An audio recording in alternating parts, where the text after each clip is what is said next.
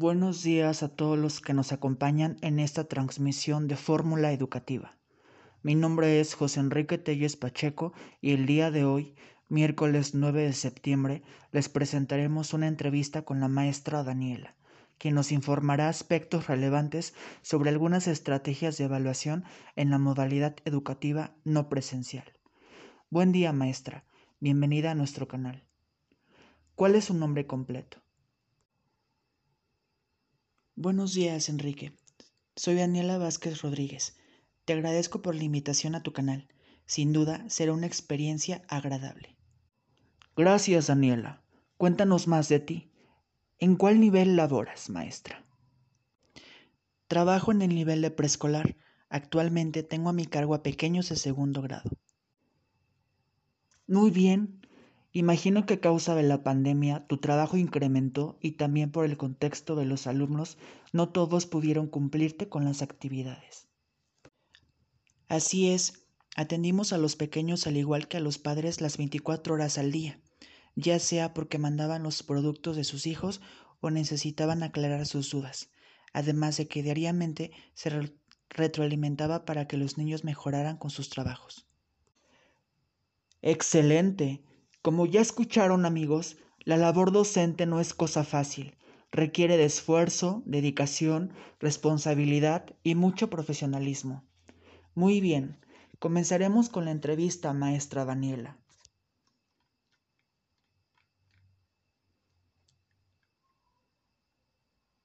La primera estrategia de la que hablaremos es la intervención. ¿Qué es una intervención didáctica? Claro, la intervención didáctica son todas las acciones que el profesor realiza en el proceso de enseñanza-aprendizaje. Va a tener diferentes aspectos que se materializarán en una actuación del profesor y los alumnos, así como con recursos didácticos y materiales de enseñanza. Regularmente, las intervenciones educativas se enfocan en áreas como lectura o matemáticas. ¿Y para qué se usa la intervención? El objetivo primordial de la intervención educativa es lograr que aquellos estudiantes a quienes se les aplique puedan alcanzar los conocimientos y las habilidades necesarias para su edad y desarrollo. ¿Y cómo se elabora, maestra?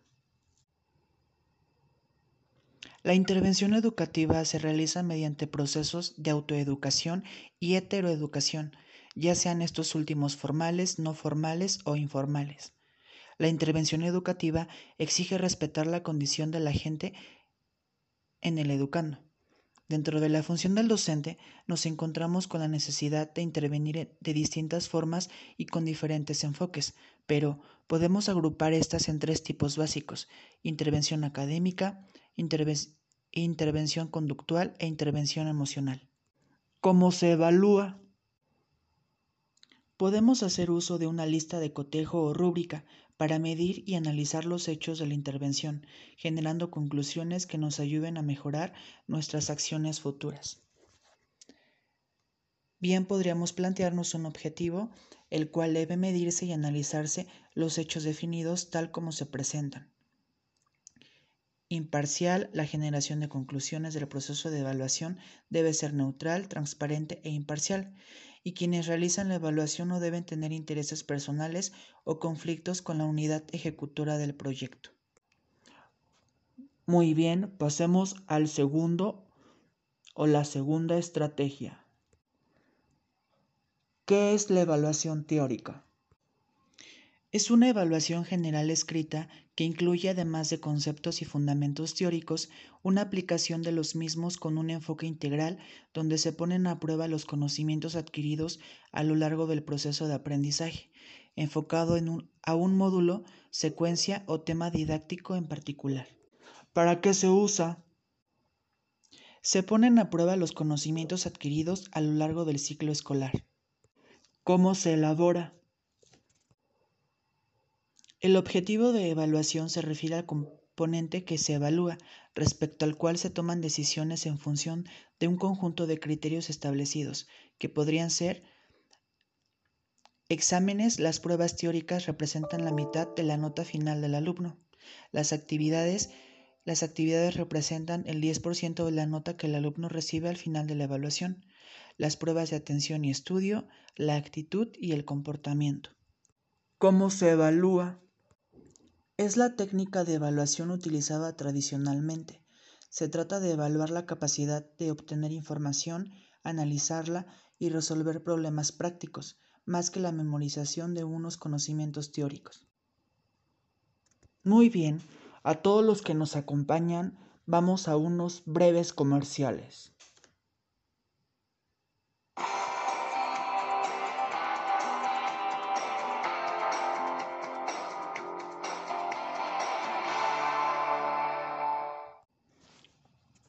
Como tercera estrategia tenemos al trabajo escrito. Maestra Daniela, ¿qué es un trabajo escrito? Un trabajo escrito es una pequeña investigación sobre un tema específico, una oportunidad para organizar los conocimientos, donde se exponen coherentemente las ideas aprendidas. ¿Para qué se usa?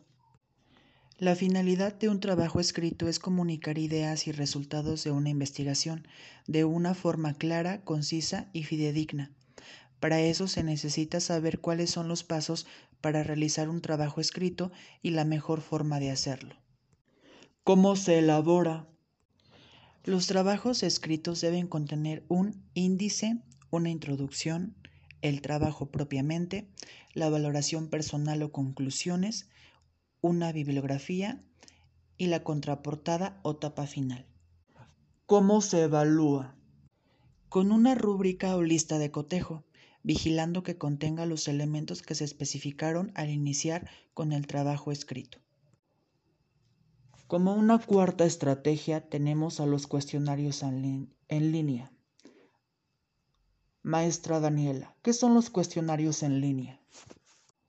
El cuestionario es un documento formado de manera digital por un conjunto de preguntas que deben estar redactadas de forma coherente, organizadas, secuenciadas y estructuradas, de acuerdo con una determinada planificación, con el fin de que sus respuestas nos puedan ofrecer toda la información necesaria. ¿Para qué se usa? Se usa para evaluar el proceso de aprendizaje o logro en determinada actividad. ¿Cómo se elabora? Se elabora de manera digital en diversas plataformas como Google Forms, Kahoot o, o Quix. ¿Y cómo se evalúa? analizando que el cuestionario se haya hecho correctamente, con reactivos coherentes, entendibles y variados, ya sean de opción múltiple, preguntas abiertas o solución de problemas. Es necesario resaltar que en los cuestionarios en línea se puede elegir la opción de autocalificar. ¿Lo han escuchado a todos los que nos siguen en esta transmisión? Muy interesantes las estrategias que nos ha compartido la maestra Daniela. Continuemos con la quinta estrategia. ¿Qué son los foros de debate? Un foro de debate emula a un foro real donde varias personas tratan un tema. Normalmente en los foros se plantea una pregunta o un tema y diversas personas aportan sus ideas o conocimientos sobre lo que conocen del tema, además de opiniones argumentadas y sólidas. ¿Para qué se usa? Es un espacio abierto para la discusión de temas específicos, con el propósito de que grupos de intereses comunes interactúen intercambiando ideas, teorías y opiniones. ¿Cómo se elabora? Para la planificación del foro se toman las siguientes consideraciones. Número 1. Se anuncia el tema u objetivo antes de pasar a los demás puntos. Número 2. La presentación de los panelistas. Número 3 determinar el tiempo de la discusión y de la realización de preguntas. Y número cuatro, al iniciar la discusión se presenta cada uno de los panelistas indicando sus datos. ¿Y cómo se evalúa, maestra Daniela? Se puede evaluar con una rúbrica o lista de cotejo. Los rasgos a considerar podrían ser, número uno, la participación grupal. Aquí evaluamos el entusiasmo evidenciado de todos los miembros. Número 2. La responsabilidad compartida, que significa cómo el grupo fue capaz de apoyarse para crear sus propias conclusiones o producto final del foro. Y número tres, la calidad de interacción. Súper bien, maestra. Vamos a otro breve comercial. En un momento regresamos.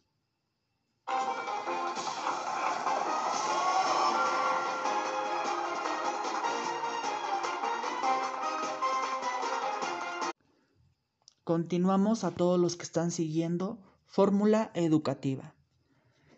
¿Qué es una exposición en video o audio, maestra? Es una exposición oral mediante un video o audio. Está compuesta por cuatro partes importantes que son la introducción, el desarrollo, la finalización o conclusión. La introducción debe tener una estructura breve, motivadora y precisa. ¿Para qué se usa? La exposición oral nos sirve para explicar un tema del cual se tenga un interés y esto se logra por medio de láminas, diapositivas y explicaciones que son esenciales para la realización de esta. ¿Cómo se elabora?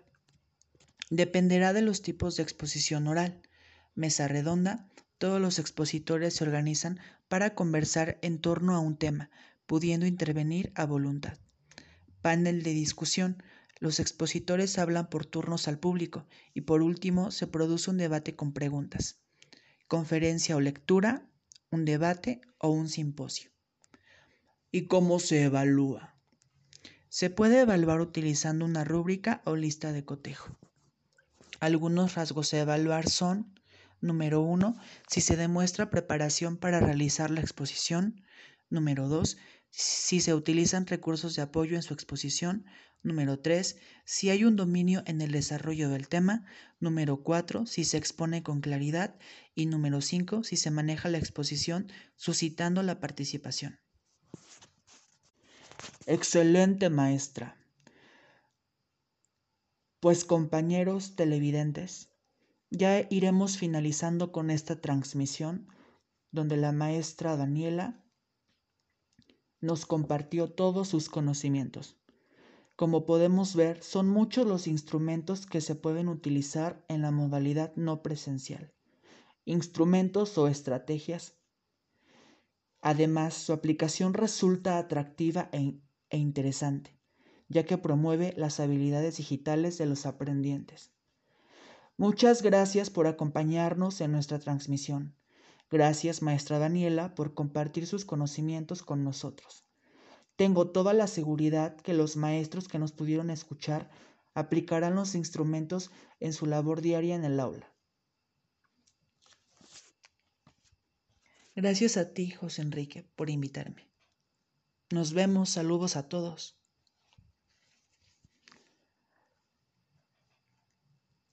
A todos los que nos están observando, Esperen hasta nuestra próxima transmisión. Gracias.